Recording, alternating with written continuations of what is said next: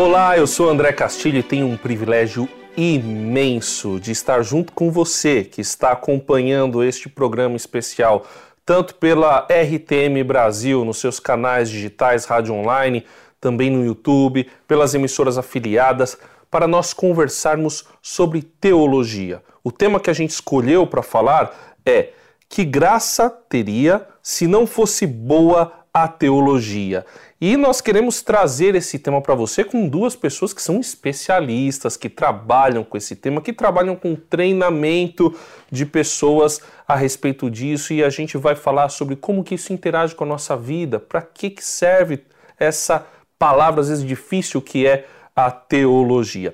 Como já disse, sou André Castilho, aqui da RTM Brasil, e estou com Clayton Kunz que é bacharel em Teologia e Filosofia e doutor em Teologia pela Escola Superior de Teologia de São Leopoldo, no Rio Grande do Sul, diretor da Faculdade Batista Pioneira e presidente da Associação Brasileira de Instituições Batistas de Ensino Teológico.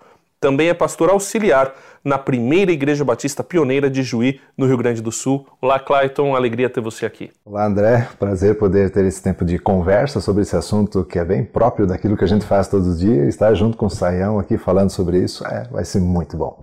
É isso aí, e ele já deu spoiler, né? Estamos aqui com o Luiz Saião, que é bacharel em Linguística, Hebraico e Teologia e mestre em Língua Hebraica, Literatura e Cultura Judaica pela Universidade de São Paulo. Conselheiro acadêmico da Faculdade Batista Pioneira, pastor da Igreja Batista Nações Unidas em São Paulo e conselheiro bíblico exegético aqui da RTM Brasil. O principal trabalho dele é o Rota 66 também, o Mission 66 ou Mission 66, que graças a Deus tem tido um bom resultado em toda a América Latina, né, Sayão?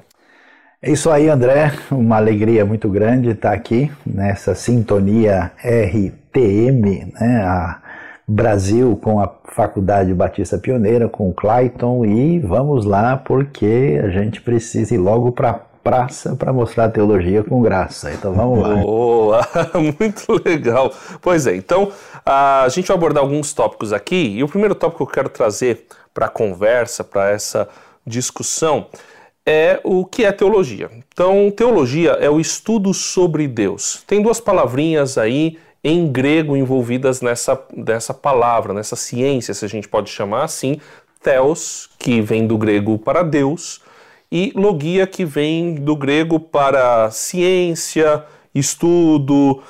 É, acontece que a Kant, um filósofo muito conhecido ali da, do final, começo da era moderna, dizia que Deus é o totalmente outro, é o infinito. Não dá para a gente, de repente, conhecer Deus, ele interage muito com a gente. Vocês podem até me corrigir se eu estou falando alguma coisa errada sobre Kant. Aí, diante disso, diante, e eu acho que isso está presente no pensamento de muita gente, não apenas de estudiosos e filósofos, mas acho que de muita gente que a gente conhece, acho que muita gente tem mais medo de Deus do que necessariamente temor, necessariamente respeito, necessariamente desejoso de um relacionamento. É possível estudar ou produzir ciência sobre esse ser, sobre Deus, sobre o infinito? Quem quer começar? Esse é um desafio bem, bem interessante, né? Você falou de, de logia, né, das, das ciências, né? Uh, a teologia é diferente do que qualquer outra. Você pega aí é, biologia, sociologia ou qualquer outras logias, a gente pega o objeto de estudo, leva para o laboratório, disseca ele né, e estuda sobre aquele assunto. Né? Na biologia, você pega uma, uma planta ou qualquer coisa, põe no microscópio, estuda tudo sobre aquilo e tira as suas conclusões. Aí vem o nosso problema da teologia, que não dá para fazer isso com Deus. Não como tem é como. coloca Deus no microscópio? Exatamente, né? não tem como colocar ele no, no, laboratório e fazer esse estudo. Né? E para além disso, tem uma outra complicação ainda que é a, a seguinte: é, numa outra área, você pode pelo menos comparar né? Você vai estudar sociologia, você pega uma sociedade como São Paulo, estuda várias coisas, não entendi tudo, eu comparo ela com uma outra sociedade em outro lugar e na comparação eu ainda consigo chegar a algumas conclusões mais palpáveis. Né? Aí vem lá em Isaías, diz Deus dizendo, né, a quem, pois, me comparareis? Né? Ou seja, não tem nem com quem comparar para quando a gente está fazendo esse estudo sobre Deus. Então, nesse sentido, nós temos um desafio muito grande né? é, da questão de, de estudar teologia e fazer ciência sobre Deus, como você disse. Graças a Deus que a gente tem algo que é a revelação do próprio Deus. Deus disse mais ou menos assim: já que vocês não conseguem chegar até aqui, então eu vou aí, né, vou me revelar para vocês, e a partir disso que a gente tem elementos para sim fazer uma, uma reflexão, fazer um, né, um exercício de pensamento, né, ou ciência, como se disse, a respeito de Deus. Então, acho que a primeira coisa é reconhecer a nossa limitação nessa área para depois, a partir dessa limitação, dizer, bom, o que, que a gente consegue fazer agora? Mas eu vou pegar o gancho um pouquinho do que você falou antes, que é o texto de Isaías, que fala, né, a quem me compararei? Então a gente pode dizer que Kant estava certo? Não dá para você chegar até Deus? É que ele já deu um spoiler, né? Falou da revelação. Mas e aí, como é que. Como saber qual a revelação certa? A teologia ajuda a gente a saber qual é a revelação certa sobre Deus? Como chegar até Ele? Olha, André, é, se a gente não puder entender muito o pensamento de Kant, hein, dance aquele que não entender o Kant. Né? É, o Kant estava tentando mostrar que o conhecimento profundo, metafísico, ele encontra uma série de dificuldades. Ele não é exatamente o totalmente culpado por esse afastamento do estudo de Deus, mas ele abriu uma porta que os outros estudiosos né, chegaram a tentar dizer que Deus era o chamado totaliter aliter, das ganze andere, o totalmente outro. Né? Mas assim, quando a gente olha para a experiência humana, a gente vê que é aquilo que os estudiosos gostam de chamar de a referência do sagrado, ele é um dado antropológico, ele está hum. presente em toda a história humana. Então é como se a gente pudesse ver todos os objetos iluminados à nossa volta e perguntasse de onde vem essa luz que nos faz perceber tudo isso. Então a teologia, se é que a gente pode ter a ousadia de falar nisso, né? Ela apresenta para nós uma dualidade em que Deus ao mesmo tempo é passível de um conhecimento e ao mesmo tempo ele é tão grandioso uhum que ele ah, também está na categoria do misterioso. Então, eu gosto de pensar que a teologia é a tentativa de arrumação das nossas percepções e ideias a respeito de Deus e do sagrado no quarto confuso do nosso coração.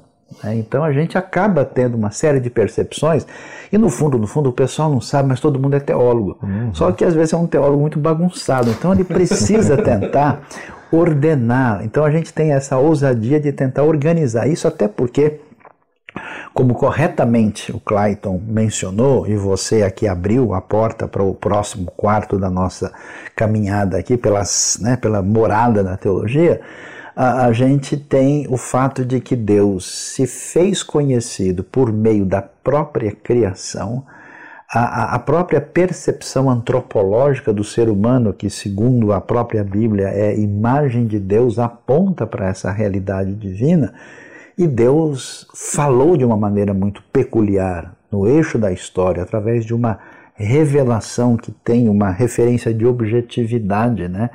Quando agora a gente está pensando até, por exemplo, no mês da reforma, nós falamos em alto som e sola escritura porque Deus se revelou através né, da sua palavra e a sua bendita revelação extraordinária em Cristo Jesus, porque nele né, nós temos ali a, a plena a eh, referência da divindade de Deus entre nós. Então, Deus, de fato, como diz corretamente o Clayton, chegou junto né, e a gente só falta deixar se aproximar. Sim. Eu até diria, eu gosto desse conceito de que, em última análise, todos nós somos, de alguma forma, teólogos. Né?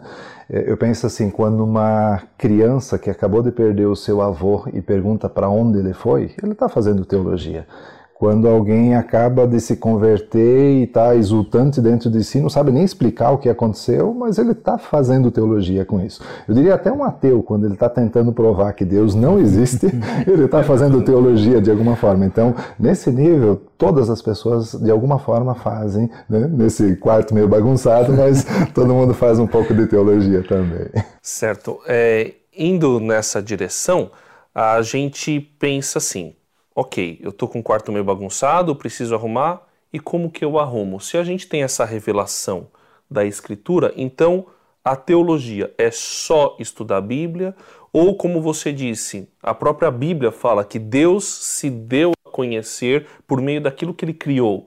Salmo fala, um, temos salmos dizendo que os céus anunciam a glória de Deus. Então, é só com a Bíblia, é só com a observação do todo. O Deus chega a chamar, ó, venham e vamos refletir juntos. Quer dizer, tem reflexão filosófica no meio. Como é que é a produção dessa teologia? Como é que se dá o estudo dessa, dessa ciência, dessa teologia, de, desse saber sobre Deus? Uh, quando a gente fala de revelação, você normalmente, em termos técnicos, trata da revelação geral, né, aquilo que está à disposição de qualquer é, pessoa e é a própria natureza, né? Romanos 1, 18, 19 vai falar que pelas coisas criadas, né, é, nós podemos conhecer algo sobre a divindade, até sobre o seu poder, os seus atributos, né? E depois a revelação especial, que é algo mais direto, específico, e aí sim a palavra de Deus é esse, essa revelação máxima, né, sobre Deus para o ser humano. Então, é, há outros elementos também, né, e a própria história, né, o próprio aquilo que já aconteceu na humanidade, Deus vai se revelando a lugares onde a, a palavra de Deus escrita não chegou, mas as pessoas têm alguma noção, algum conhecimento sobre Deus. Só que ele precisa, ele carece de ser mais elaborado e aí sim entra a escritura, é, a palavra de Deus revelada. Né? Então, André, o, o que, que a gente deve observar aqui é que, como nós estamos falando de Deus e entendendo Deus uh, conforme uh, nós uh, temos no contexto cristão ou judaico-cristão, bíblico, nós vamos perceber que é, a própria ideia de Deus estabelece o fato de que toda a realidade está submetida a essa realidade do ser superior. Então, consequentemente, é claro que ao estudar sobre Deus, nós vamos articular isso com o nosso entendimento. E, portanto, quando você estuda teologia, é importante você conhecer história, filosofia, antropologia, essas áreas. Elas têm uma conexão, então não, não existe uma ideia de estudar a teologia apenas a partir do texto revelado. Né? Aquilo que se pode conhecer sobre Deus e o universo de Deus recebe essa abordagem que é a abordagem de arrumar o quarto bagunçado, né, uhum. através uh, do uso uh, da nossa razão. Mas a própria revelação de Deus vai mostrar para a gente que a nossa razão, ela é, vamos dizer, é, o motor é 1.0, ela não vai muito além. Tem elementos que a teologia aborda e que ultrapassam. Né? Então, por exemplo, você vai discutir na teologia a proposta trinitariana de organizar a realidade, uma chamada cosmovisão trinitariana. É lógico que a, a, a, a, razão tem limitações ao considerar elementos que são pertinentes à teologia. Agora, nessa conversa de quanto mais razão e quanto mais transracional a teologia pode ser, tem outro detalhe interessante: a teologia também conversa com o coração e com a prática. E aí é interessante né, a gente fazer essa conexão, porque senão a gente faz uma teologia, né, anquilha é filosofia, né, ou seja, serva da filosofia, e a conversa não é bem essa. Né? A gente tem uma amplitude, e aí eu acho que isso é uma das dificuldades para o público comum que às vezes olha alguém que tem muito cara de teólogo e fala, para esse sujeito parece que fala muito sobre Deus, mas sente pouco uhum. sobre ele. Hum, é, isso eu acho que é algo interessante, porque eu já ouvi muitas pessoas falando assim, ah, é teólogo, mas não sei se é crente. eu não sei se ele se converteu. E aí vem até uma coisa, né? É, dá para você ser teólogo e não ter tido uma experiência com Deus? Bom, comentei antes que até o ateu, quando ele está tentando provar que Deus não existe, ele está fazendo teologia. A pergunta sempre é que tipo de teologia se está fazendo sem ter tido essa experiência é, pessoal e prática com Deus, né? E aí esse cuidado de, acho que o Sayão colocou muito bem, de, de, de não ir só para um lado né, filosófico do assunto, tem gente que quer fazer teologia só de forma é, é técnica, né? É, e também o cuidado de talvez não só ir para o lado devocional e prático sem ter uma reflexão mais profunda. Então, acho que quando a gente está falando de, de teologia, é, os dois lados têm que ser levados em conta, mas sem essa experiência prática, não vai sair uma teologia muito, muito fundamentada. Talvez saia uma boa reflexão, talvez algo útil, mas então, talvez tenha boas perguntas, mas poucas respostas. Ah, então. E aí entra com a, a, experiência prática e a vivência com a palavra. Isso, isso é uma coisa importante, porque eu já ouvi é, em conversas assim com amigos, o pessoal definir assim: olha, ciência é coleta de dados. Então, quando a gente está falando sobre ciência, como você citou biologia, eu estou coletando dados. Principalmente quando você fala dessa questão né, da ciência e fé, ciência e Deus, né, como casar. Então, ciência, essa, essa conversa, né, ciência é coleta de dados. Filosofia são as perguntas que eu faço para interpretar esses dados. E teologia são as respostas que eu posso dar a partir dessa interpretação, principalmente quando eu estou falando de espiritualidade, de questões existenciais sobre a vida. A gente pode chegar mais ou menos nessa conclusão ou talvez não é bem por aí? Olha, eu vou dizer que uma teologia, é, por demais abstrata, é que ela falha do ponto de vista metodológico, porque ela tem uma relação de distanciamento do próprio objeto. Então, ela é uma tentativa ousada é, de submeter o sagrado às limitações da razão humana. Então você não consegue domesticar essa uhum. realidade a partir daí. E aí o que eu acho é que a gente tem uma dificuldade, e aí o pessoal diz assim: não, mas a pessoa tem que discutir do ponto de vista neutro, ele não pode falar de maneira apaixonada sobre isso. Eu tem comparo, que ser totalmente imparcial. É, eu comparo, sabe o que? É um indivíduo que está saboreando uma picanha na churrascaria, quando todo mundo está lá comendo, e aí ele começa a falar das combinações eh, químicas, ele começa a falar dos uh, átomos de carbono tetravalentes e com aquilo uhum. tentando explicar a picanha para as pessoas que estão almoçando. Então, quer dizer, aquilo não tem pertinência. Ou com um esquimó, que é totalmente neutro, que é chamado para comentar a final da Copa do Mundo entre Brasil e Argentina. Como ele não tem nada a ver com nenhum dos dois, você imagina que maravilha vai ser o comentário do esquimó a respeito do assunto. Então a grande dificuldade é quando a, a gente não entende toda essa pertinência, por isso que a teologia é, é, distanciada da experiência com Deus, da prática com Deus, ela, por definição, ela merece um ponto de interrogação, porque a própria referência a respeito de Deus, ela não é uma referência só com uma ideia abstrata, lógica, não é. Nós não falando de um Deus aristotélico, estamos falando de um Deus revelado e as pessoas que se aproximam de Deus se aproximam é, de uma maneira, apesar de ser distinto, similar ao que aconteceu na própria história da filosofia. Quando a história da filosofia vai mostrar para gente que o pessoal tentou explicar a realidade a partir do racionalismo, do empirismo, do iluminismo, Chegou uma hora o pessoal teve que dar uma brecada no carro e falou: peraí, ó, existe uma coisa que é o significado da vida, a existência precede a própria essência.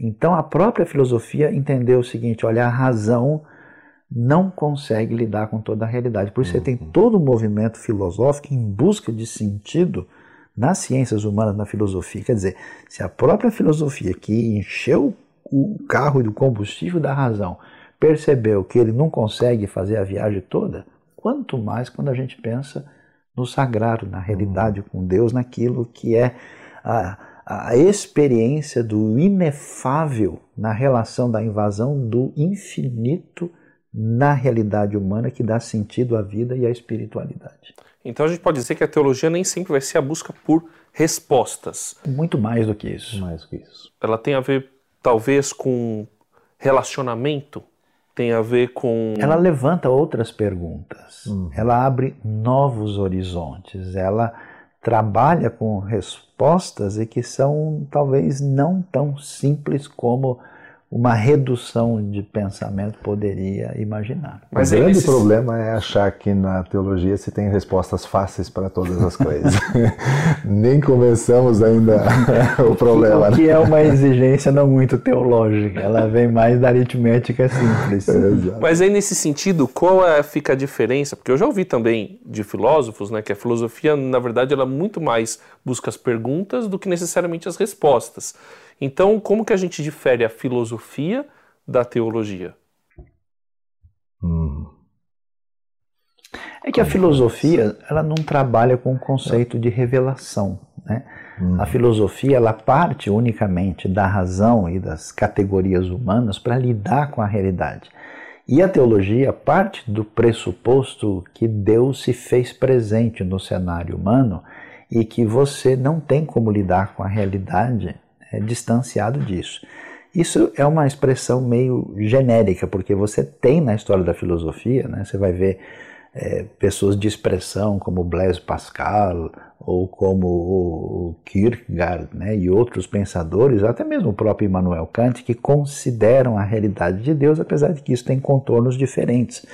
Então, a, a, a filosofia tem um, um perfil digamos, mais limitado. Ela tem um campo de intersecção com a teologia, mas a teologia abre por um caminho que não é pertinente à filosofia, que é introduzir diretamente no assunto a revelação e a revelação específica. Então, filosofia não estuda exegese, né? e a teologia não vai uh, estudar simplesmente teorias filosóficas peculiares que são pertinentes. A lógica, por exemplo. A lógica ela vai até utilizar, mas há elementos da, da, filo, da filosofia propriamente dita que não, não, não, é pertinente, não vai discutir em profundidade com o ceticismo, por exemplo, não é pertinente, porque se uhum. você pensa em revelação, é lógico que o ceticismo a priori não é uma referência absolutamente pertinente. Né? Uhum. Ah, pode falar. Bom, a gente está aqui falando sobre, né, a, o nível vai aumentando aqui, a profundidade vai né, descendo, mas a, a, algo que acho que chama a atenção das pessoas quando elas olham essa teologia e elas olham para o saldo bancário delas, elas olham para a revelação e elas olham para o casamento delas em, tendo problemas ou para a relação com os filhos, ou a relação com os pais, ou com os irmãos, que está precisando dar uma reajustada.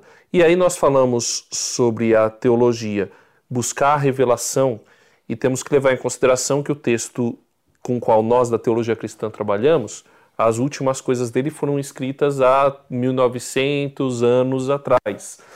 E aí, naquela época, não tinha WhatsApp, não tinha a, a, a, pornografia virtual, que é um problema da nossa sociedade, não existia cocaína, não existia crack, não existia cracolândia.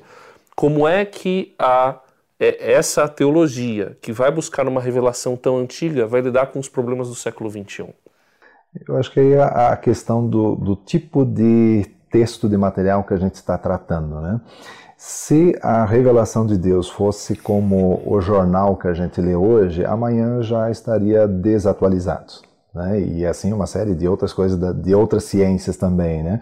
O que nós queremos a respeito da palavra de Deus e da, da, revelação e todo o processo de inspiração, que aí daria mais um, algumas horas de conversa sobre isso, né? É que é algo que transcende o tempo, os problemas específicos, e ali você vai ter princípios de, de, de dois mil anos atrás, de três mil anos atrás, que podem ser usados e aplicados. Se fosse pontual como qualquer outra ciência, no dia seguinte ou no ano seguinte, você pegar os livros que eu estudei na, no tempo de, de primário, alguma coisa assim, já não, não vale mais nenhum deles. Né? Exatamente. Né? E aí, nesse sentido, a palavra revelada de Deus, ela transcende o tempo. Então, mesmo que passaram dois milênios, três milênios, é, dali você tira os princípios. E aí, de novo, ela não está tratando só questões pontuais, ela está tratando do relacionamento de um Deus com a sua criação e de como essa criação pode se relacionar com ele. Né? É, quando a gente tenta buscar especificamente cada um, né, o que, que eu faço com a Covid agora, né, o que, que eu faço com a rede social, não, não trata dessas coisas, mas ela trata de como nós devemos relacionar com Deus, independente da época do tempo ou de quanto de, quanto de história já se passou. O, porque você falou até do jornal, eu lembrei, se eu não me engano, foi Calbart, que é um filósofo conhecido, que dizia que você tinha que pregar com o jornal numa mão e a Bíblia, e na, a outra. Bíblia na outra. É, é assim que a gente deve lidar com a realidade, olhando para as atualidades, para as notícias, para aquilo que a, as interações sociais da, do nosso tempo e como a Bíblia se aplica naquilo? Ah, eu acho absolutamente impressionante, e agora eu não estou falando mais nem como teólogo, nem como filósofo, como nada. Porque na minha experiência de vida, eu vi comunidades indígenas do interior do Brasil, gente no interior da África, no Oriente Médio, na Europa elitizada, na América do Norte, em São Paulo, ser atingido poderosamente pela mensagem da Bíblia. E eu sempre ficava, apesar da questão propriamente espiritual, como é que esse negócio acontece? Porque você tem uma mistura extraordinária no texto bíblico que trabalha com isso que o Clayton mencionou, com a questão relacional do ser humano com o próximo e com Deus. Você trata com a, a, o direcionamento daquilo que é chamado de verdade, e ao mesmo tempo você trabalha com a questão existencial, com o sentido da vida. Para mim, o grande milagre da Escritura é fazer, vamos dizer, um, um, santo caldo verde, uma sopa e um, uma espécie de gelatina multicolorida. Porque você pega o texto bíblico, ele tem poesia, ele tem narrativa, ele tem argumentação, ele tem parábola, ele tem. É, não é uma discussão filosófica, é uma espécie de manifestação da intervenção divina no meio do caos humano, dentro de uma riqueza literária absolutamente assustadora e fascinante. Então, o que, que acontece? Esse que eu acho que é o segredo extraordinário. Quando a pessoa lê e entende aquilo, ela trabalha com uma espécie de princípio de vida que não só a, a, a realidade é inserida no âmago do problema, mas ela é direcionadora e libertadora. E eu vou dizer a verdade para você, eu vou até confessar dizendo todo mundo, apesar de ter estudado tanto, até hoje eu não entendi como é que Deus faz isso. Porque supera todas as expectativas. De repente você vê uma pessoa ter uma vida totalmente modificada poderosamente, arrumando o casamento, arrumando a relação com o próximo, perdoando quem ofendeu, saindo do vício, por causa de um versículo. Hum. Porque o cara leu aquilo de noite. Porque aquilo. Então, tipo, é doideira total. É o lado maluco da teologia. A gente pensa que sabe alguma coisa e vai ver e fala: caramba, deixa eu ler de novo. Como é que eu não percebi o poder dessas simples palavras que fez aquilo na vida daquela aldeia, daquela cidade, daquele povo, daquela pessoa, daquele indivíduo que eu mesmo tinha dito: aquele lá não tem mais jeito. É impressionante. Uma das, uma das coisas mais marcantes para mim é, é, é, esse reconhecimento dessa limitação que a gente tem. O texto bíblico, uma frase que usei há poucos dias atrás numa aula de hermenêutica, o texto bíblico sempre é maior do que a nossa capacidade de conseguir entendê-lo. Eu posso ter lido, estudado, relido, feito um doutorado em né, de exegese em cima de um texto, e de repente uma pessoa vem falando um negócio e diz, nossa, eu nunca vi isso, como é que é? E Deus fala sempre de novo. Essa é a diferença do texto bíblico, por mais que ele tenha dois milênios ou mais, ele continua sempre sendo tão atual e presente e, e, e efetivo em cada situação específica de cada um. Isso, em é, resumo, isso é um milagre. Em resumo, André e Clayton, é, fazer a teologia é a arte de levar rasteira. Ou seja, há uma santa capoeira celestial. Por mais que você pule e mexa ali, Deus vai derrubando você uma vez após a outra e você fala: Olha, Senhor, O senhor venceu. Nós somos miseráveis quando a gente acha, agora eu já entendi tudo. É, agora sim, esse texto deixa comigo. É, nem começou. Aí vem aquele texto do tipo assim, Apocalipse é fácil, né? O, o título, né? Não dá. É sempre maior do que a nossa capacidade de compreender. A gente podia dizer que é lidar com o surpreendente não só surpreendente, como fascinante. Eu gosto de dizer que a gente está dirigindo uma estrada, né, e de repente, na virada, cada curva, você fala, uau, essa é. paisagem eu não esperava. Né? Ah, e algo que veio aqui na minha mente é a respeito disso que a gente está falando, né, desse surpreendente. Porque eu já conversei com gente que está na religião, na igreja, há muito tempo. E fui falar sobre um texto que me marcou e aí eu tô conversando com aquela pessoa e eu percebo que, não, apesar da pessoa estar tá muito tempo, hum, parece que não a fascinou do mesmo jeito que me fascinou. Já aconteceu também de eu encontrar com pessoas que não tinham nada a ver com religião e no bate-papo, na conversa, de repente algo é, do texto bíblico fascina a pessoa, ela falou, nunca tinha, não sabia que a Bíblia tratava disso aí. Vocês acham que de, a gente está falando sobre teologia, necessariamente a gente acaba falando sobre religião. Às vezes, a religião ou o dogma pode atrapalhar um, um fazer teológico nesse sentido de você descobrir e se surpreender e ficar fascinado e ler o texto bíblico e aquilo mexer com você, mexer na sua vida, porque às vezes a religião ela deixa você bem, e estou falando aqui de todas, tá? De qualquer religião institucionalizada, ela te deixa formatado numa determinada maneira e aí aquilo perde conexão com o dia a dia, com a realidade. Mas quando você conecta ou encontra alguém que conecta, isso acaba realmente fazendo sentido para você. E aí, nesse sentido, a religião pode atrapalhar? Acho que a religião, enquanto a gente fala de denominações, conjunto, assim, muitas vezes acaba, acaba limitando algumas coisas. Cada denominação, cada religião tem as suas ênfases, as suas tradições, tudo isso.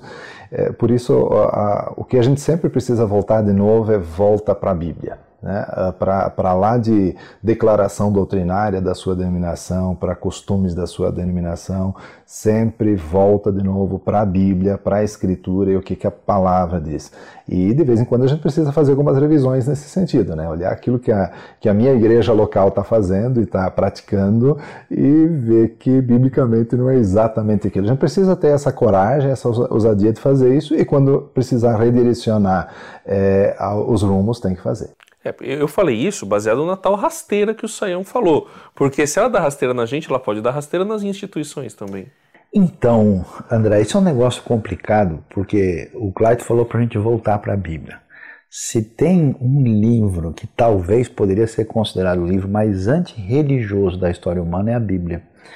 Porque a Bíblia faz uma crítica da má religião o tempo uhum. todo ela apresenta, imagina, o primeiro assassinato da história começa depois de um culto, a história de Caim uhum. e Abel, né? Você vai ver o uso político da religião quando você lê 1 Reis, capítulo 12, na divisão né, do reino, quando o Jeroboão, né, filho de Nebate, fala: Ih, rapaz, eu vou perder esse pessoal, preciso fazer dois templos aqui. Ele cria uma religião imediatamente. Então, a, a, as expressões religiosas de fé, elas, de modo geral, na maior parte do dos casos, elas surgem de uma tentativa de encontrar Deus ou de uma experiência diferenciada com Deus. Só que depois, as pessoas inseridas nesse processo, elas, vamos assim dizer, entram num possível processo cadavérico mumificante do sagrado. Porque aquilo não faz, então eles simplesmente repetem uma coisa, eles fazem porque sempre fizeram. E nesse sentido, a, a religião é, não direcionada pela relação adequada com Deus, como você vê o confronto de Jesus com os religiosos do seu tempo, é, ela se torna um problema, porque sem isso, ela é uma arma muito poderosa de manipulação uhum. das pessoas para as piores intenções possíveis, porque a pessoa considera Deus e o sagrado aliado que oblitera a sua capacidade de autocrítica e, e um descaminho sem fim. Então, de fato, por incrível que pareça, o maior inimigo da fé e da boa teologia pode ser uma religiosidade mal encaminhada que se torna um problema bem sério. É mais uma razão para você estudar teologia e direito e encaminhar isso na direção correta. Mas o, falando aí, entrando, puxando mais uma outra linha aqui, que você falou sobre é, as pessoas repetirem, simplesmente irem na tradição e repetindo, e me parece que nós estamos num tempo de esgotamento um pouco, porque a gente tem um, algumas questões para lidar com as novas gerações. E aí a teologia também, eu vejo que ela, o, o estudo da teologia, o ensino da teologia, ela se encontra também, talvez, numa curva importante da gente, como é que a gente vai transmitir a teologia ou como é que a gente vai levar esse fascínio que a gente tem quando a gente fala sobre teologia, dá para perceber pela empolgação da gente conversando, para as novas gerações. A gente tem, a gente vive conversando sobre isso, né? Sobre é, o problema que algumas faculdades de teologia têm, algumas denominações, de encontrar novos vocacionados, gente que vai se interessar não apenas pelo estudo teológico, como pela liderança das comunidades locais. É, se não for pela tradição imposta, mas sim por esse fascínio, como então a gente leva eh, esse ensino teológico e esse desejo de conhecer teologia para as novas gerações? Eu penso que a gente não esteja com é, a crise às vezes assim, cadê os vocacionados, né? É, a gente não está com menos vocacionados do que se precisaria para o trabalho no, no reino questão é que às vezes se tem feito, e aí eu, como estou envolvido aí com casas de formação teológica, né, no, no sentido mais amplo aí, é, a gente tem visto às vezes cada coisa que ou, ou se vai para um extremo onde, não, nós vamos formar teólogos, né, nós estamos formando pessoas para a liderança eclesiástica, para um, uma plantação de igreja, para um pastoreio, a gente está formando teólogos, tá? E o cara se forma, chega no final do curso, o que, que eu faço agora? Né? Onde é que eu vou achar emprego, já que eu não fiz mais nada relevante no contexto de igreja e só, só, só aprendi teologia de forma técnica. É, né? gente, é, é, mais ou menos aquilo que a gente falou, né? O, o, o que, que a teologia vai ter a ver com a vida? Como que ela vai se Exatamente. Né? Então, enquanto for para essa parte apenas técnica, ela, ela acaba ela acaba perdendo esse fascínio, essa, essa questão toda. Então, eu preciso trazer uma teologia, e aí as casas de formação, acho que elas têm uma, uma tarefa é, é, urgente de, de se renovar nesse sentido, de trazer uma teologia em que o camarada sai do curso de teologia e ele sabe o que fazer com isso e ele saiba e, e, e, durante todo esse processo já esteja envolvido com prática ministerial, com evangelismo, com aconselhamento, com pregação, com plantação de igreja, com pastoreio e com tudo que está envolvido. Né? É, o problema é quando você distancia a teologia e o estudo da teologia da vida prática que a gente estava comentando antes. Acho que o problema, André, é semelhante a um indivíduo que comeu chocolate e quer entregar a caixa vazia. Então, o que acontece? O elemento fundamental que tem a ver com a fé, com a verdade, com a espiritualidade, que é experimentada, por exemplo, por uma geração, uh, o pessoal às vezes não percebe que eles estão querendo passar para a próxima geração apenas a forma que se uhum. estabeleceu. E, na verdade, quando eles dão os a né, embalagem vazia, o pacote que está ali, a geração olha e fala, mas o que, que é isso? Como assim? Não estou entendendo nada. Por isso, eh, você tem na Bíblia, a Bíblia é espetacular, né? porque você tem esse conceito do que é chamado missio dei, né? quer dizer, Deus quando vem uh, em nossa direção para a redenção, ele faz um trabalho extraordinário de contextualização. E assim como Jesus foi enviado, nós também somos enviados para falar da graça de Deus, do Evangelho, da salvação, da vida em Cristo para as novas gerações. Então vamos tirar né, o, a, caixa, vamos jogar fora os papéis, entregar o chocolate. Uhum. E aí deixa o pessoal colocar o papel que ele quiser, entendeu? Para exemplificar de maneira clara. Uma coisa que eu estou fazendo, talvez numa aula de teologia ou num púlpito de uma igreja, o sujeito pode fazer em história em quadrinhos, uhum. pode fazer num anime, pode fazer numa obra de arte, pode fazer num ambiente esportivo. Então, essa capacidade de entender o que, que é fundamental e como é que isso se aplica na prática, porque na verdade, na verdade o pessoal não sabe, mas tudo que o pessoal faz na vida prática, em última instância, é algum tipo de teologia. Então vamos fazer direito e de maneira contextualizada. Mas você acha que é arriscado fazer. Vou, vou falar um negócio que. Eu sinto que às vezes há medo de dar essa liberdade. É arriscado, há riscos nisso, porque o pessoal fala assim: ah, mas se eu deixo o cara fazer com anime, não pode virar heresia, porque ele pode sincretizar alguma coisa. Se eu deixo o cara fazer com esportes, não pode dar algum outro problema ali. Quais são os riscos? Existem riscos ou a gente deveria encarar esses riscos? Acho que o risco mais absurdo que pode ter acontecido na história é Deus deixar a obra da proclamação do Evangelho com a gente. Não tem risco pior do que esse. É. E aí, nesse sentido, se a gente eh, entender a realidade da vida, né, a gente ficar aqui quieto, olhando um para a cara do outro, é muito arriscado. A uhum, gente manter uhum. as estruturas antigas, repetindo as coisas sem entender muito bem o que estamos fazendo, também é arriscado. Então, eu diria que dos riscos, o menor, eu acho que é um risco mais corajoso, porque eu fico pensando, como é que Jesus teve coragem de pegar aqueles caras cheirando peixe lá no mar da Galileia, na beira do mar, e dar missão na mão deles, quando um traiu, o outro negou, os outros fugiram antes? É loucura. E eles, quando estão no final do curso, a Bíblia é clara diz que eles não tinham entendido absolutamente nada. E ele, ele teve que fazer uma hora extra para responder perguntas. Né? Só depois da ação poderosa do Espírito Santo que eles começaram a acertar algumas coisas. Né? Você lê o Novo Testamento e você vê, mas não é possível, esses cristãos primitivos, os caras são osso, eles não estão entendendo nada. Então, é, eu entendo que tem risco e o risco faz parte e a gente uhum. tem que estar junto com essa moçada, com esse pessoal, para exatamente conversar e ir realinhando, porque é isso que Deus faz com a gente também o tempo todo. O risco é grande, mas se não, se não for adiante, né? Ah, para não arriscar, então vamos ficar parados. Não, é, é, é pior ainda. Bom, você sabe que eu lembrei de uma parábola, né? É, é, porque assim. O, vamos enterrar, vamos enterrar. Né? o Clayton, ele é especialista em parábolas, inclusive, é o objeto de estudo dele, né? Enquanto o Sayão gosta de algumas coisas um pouco mais antigas, né? O, o Clayton fica nas parábolas. É, é, a parábola dos talentos. Exatamente. Certo? Exatamente. Você olhou para mim e falou coisas mais antigas. É. Tem alguma coisa do, pessoal. Do, das suas preferências futebolísticas. Ah. mas, o, mas a gente gente tem, a, quando falamos do risco, né?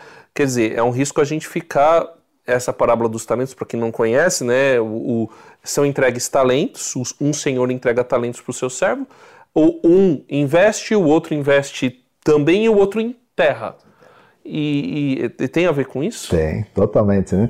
É, pegando a parábola paralela a essa, que é a parábola das, das dez minas, né? a ordem está muito clara lá. Né? Façam esse dinheiro render, vão trabalhar e colocam isso a serviço. E é onde não, deixa, deixa eu garantir aqui, enterrar bem. Eu sei que meu senhor é rigoroso e eu vou entregar tudo mas a ordem não era essa. A ordem não era guardar bem, a ordem era negociar.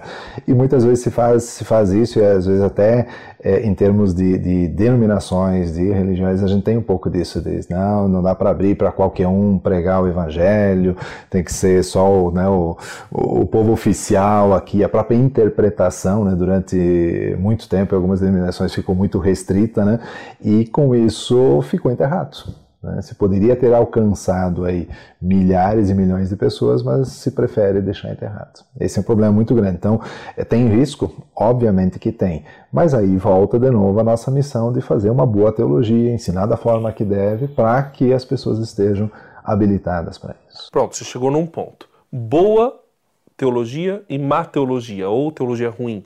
Como que a gente consegue diferenciar uma da outra. Até para o pessoal, de repente, que começou aqui e não sabia nem o que era teologia direito, a gente voou bastante, mas ele talvez queira saber como é que eu identifico uma boa teologia e a diferencio de uma teologia ruim, de uma má teologia.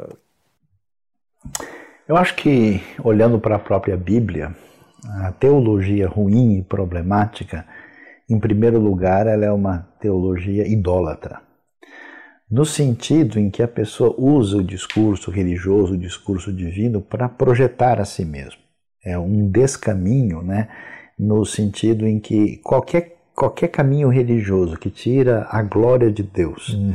e que tira Cristo do centro e você começa né, a colocar o secundário no lugar indevido, você está no caminho do bezerro de ouro.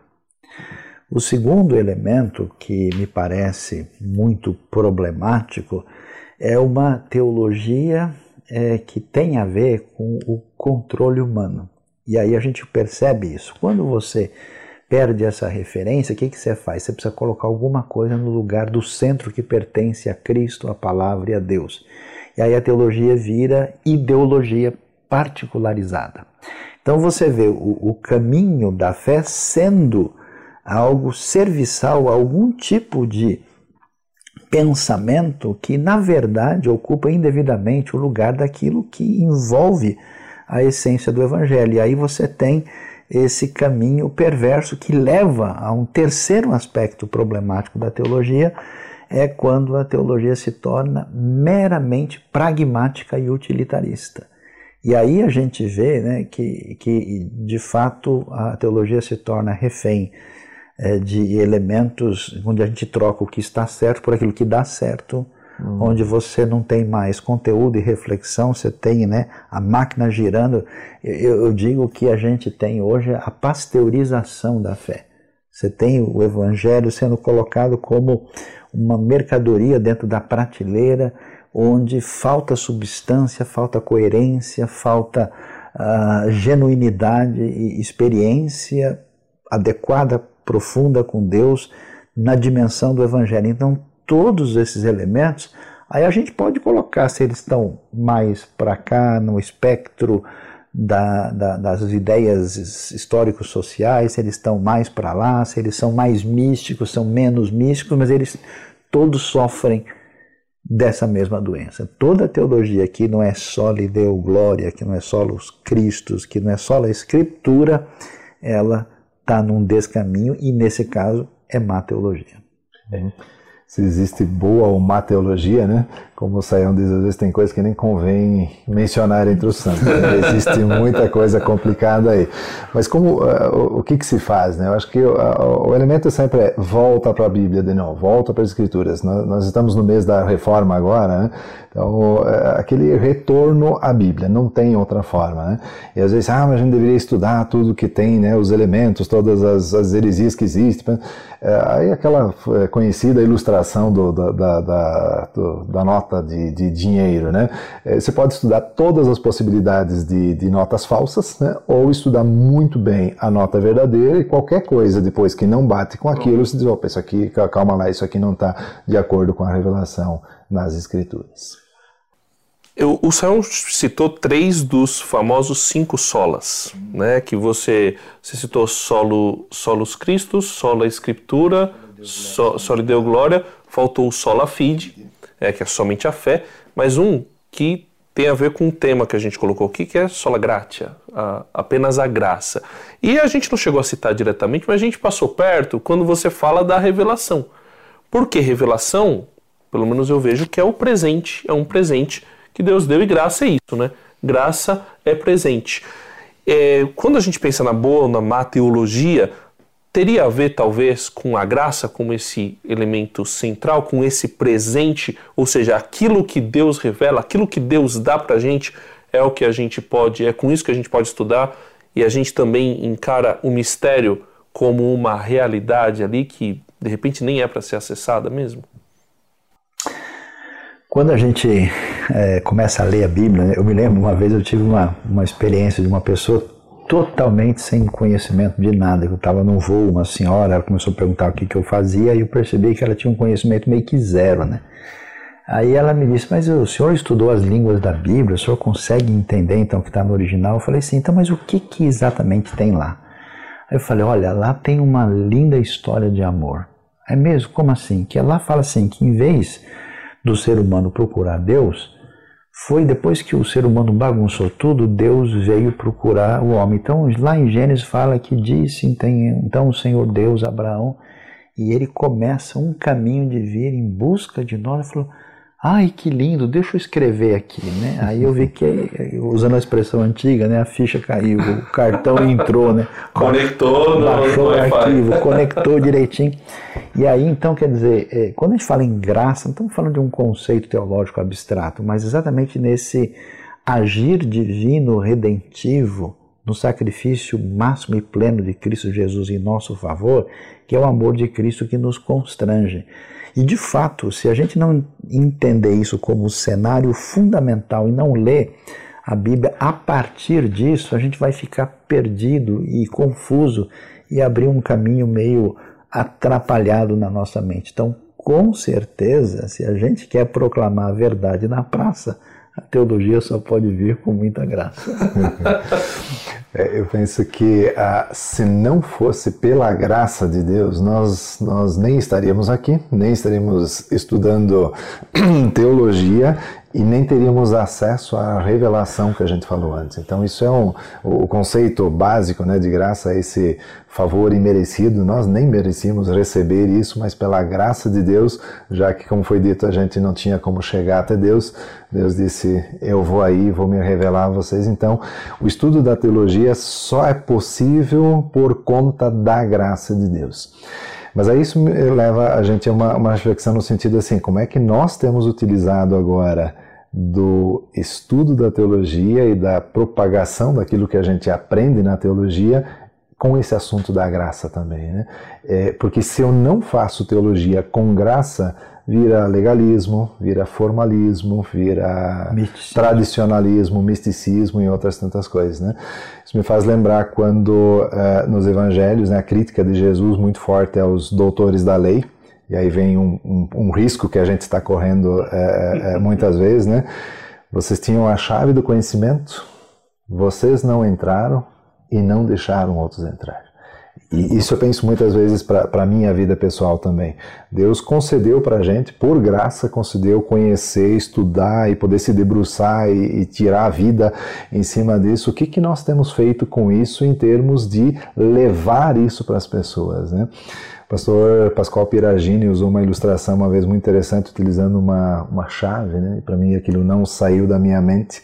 Nós somos, de alguma forma, dispenseiros dessa graça de Deus.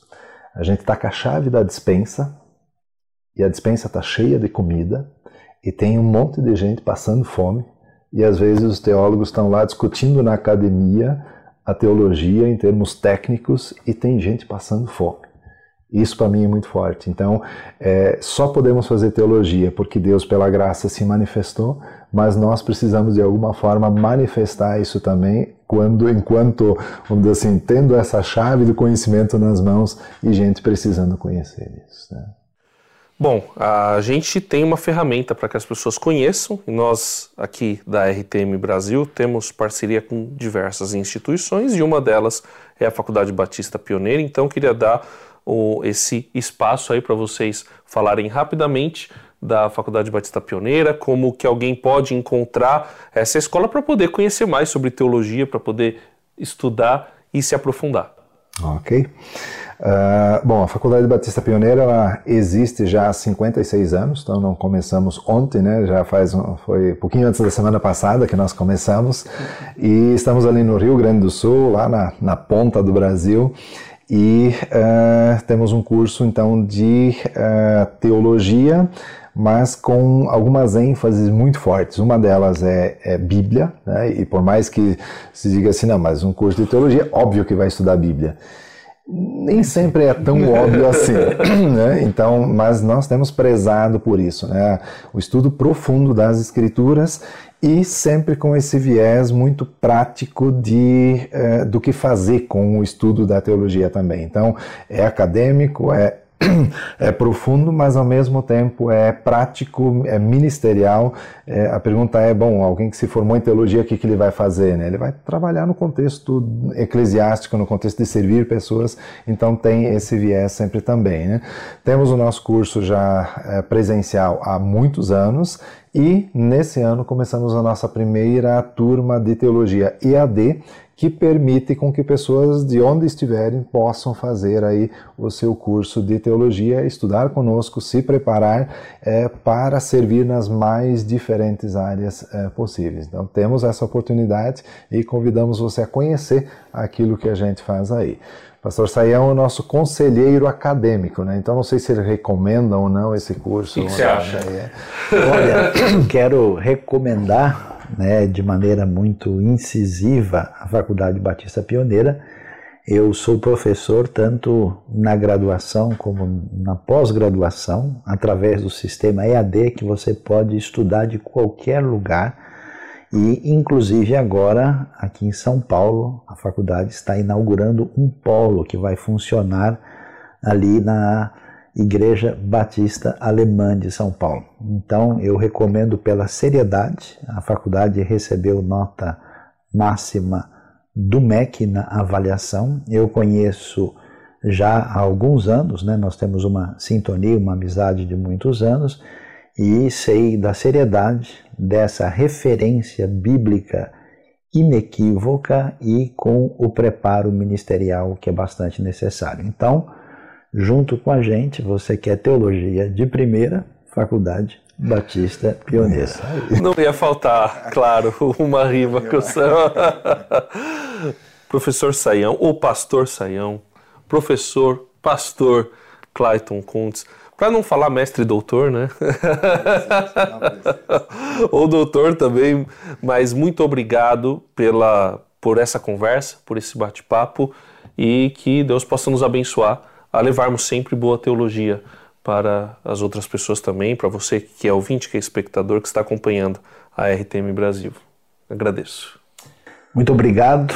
Deus abençoe a todos. Todarabá lekulam, efharistum poli.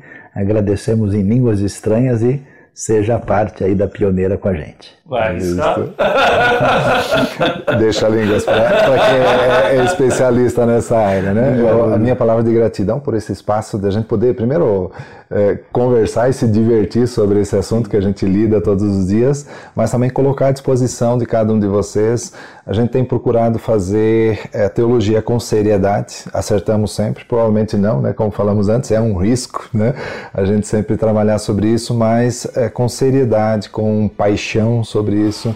E uh, o pastor Saião e outros professores estão juntos conosco para que a gente possa levar o melhor possível de teologia para você, seja presencial, seja EAD, estamos à disposição para servir. Foi um prazer ter estado juntos. Prazer é todo meu, muito obrigado e até a próxima.